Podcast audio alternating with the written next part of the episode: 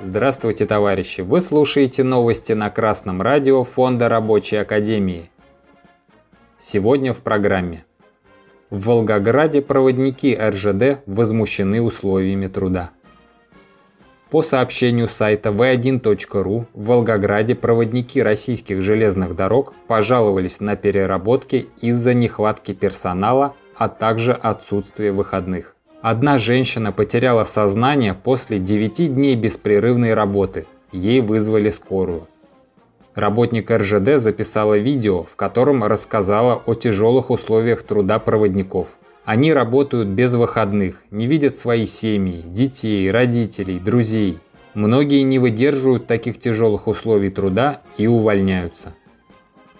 Условия труда проводников РЖД становятся невыносимыми. Сотрудники увольняются, нагрузка распределяется на тех, кто остается. Люди работают на износ, что провоцирует все новые увольнения. Недовольство прорывается наружу в стихийных действиях. Но чтобы добиться улучшений, следует действовать организованно, коллективно. Наладить контакт с коллегами, начать обсуждать условия труда и меры по их улучшению. Договориться между собой об отказе от сверхурочной работы. Нет закона, обязывающего работать безотказно сутки напролет. Подобная организация работников в борьбе за улучшение своих условий труда и есть профсоюз. В Федеральной пассажирской компании в ответ на запрос информационного агентства «Высота-102» опровергли информацию о возмущении проводников. Федеральной пассажирской компании заявляют, что трудовые права работников не нарушены, Никакой забастовки в Волгоградском резерве проводников не было, заявили информагентству в компании. Также уточнили, что зарплата проводников в Волгограде не сокращалась, а регулярно индексируется. Сегодня проводники в Волгограде в среднем получают более 57 тысяч рублей.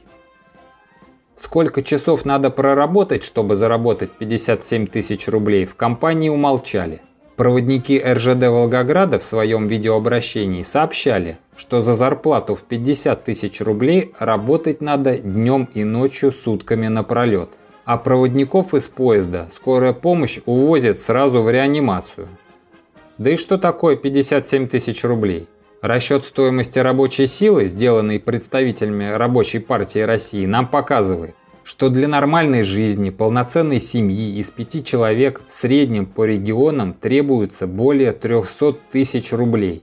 В РЖД платят в 6 раз меньше жизненно необходимого и при этом хвалятся, что у них есть индексация. Хотя индексация в соответствии со 134 статьей ТК РФ является обязательной для всех компаний, а не каким-то добровольным поощрением. Лицемерие руководства предприятия, низкие зарплаты и плохие условия труда неизбежно побуждают бороться проводников, машинистов и всех угнетенных за улучшение своей жизни. При господстве капитала нет другого пути, кроме организации коллектива в профсоюз. В помощь вам, товарищи, информационные ресурсы Рабочей партии России. Организованному рабочему классу соединенному с передовой марксистско-ленинской теорией, под силу коренным образом преобразовать действительность и идти прямой дорогой к полному благосостоянию и свободному всестороннему развитию всех членов общества. А с вами был Артеменков Дмитрий с коммунистическим приветом из города Загорск Московской области.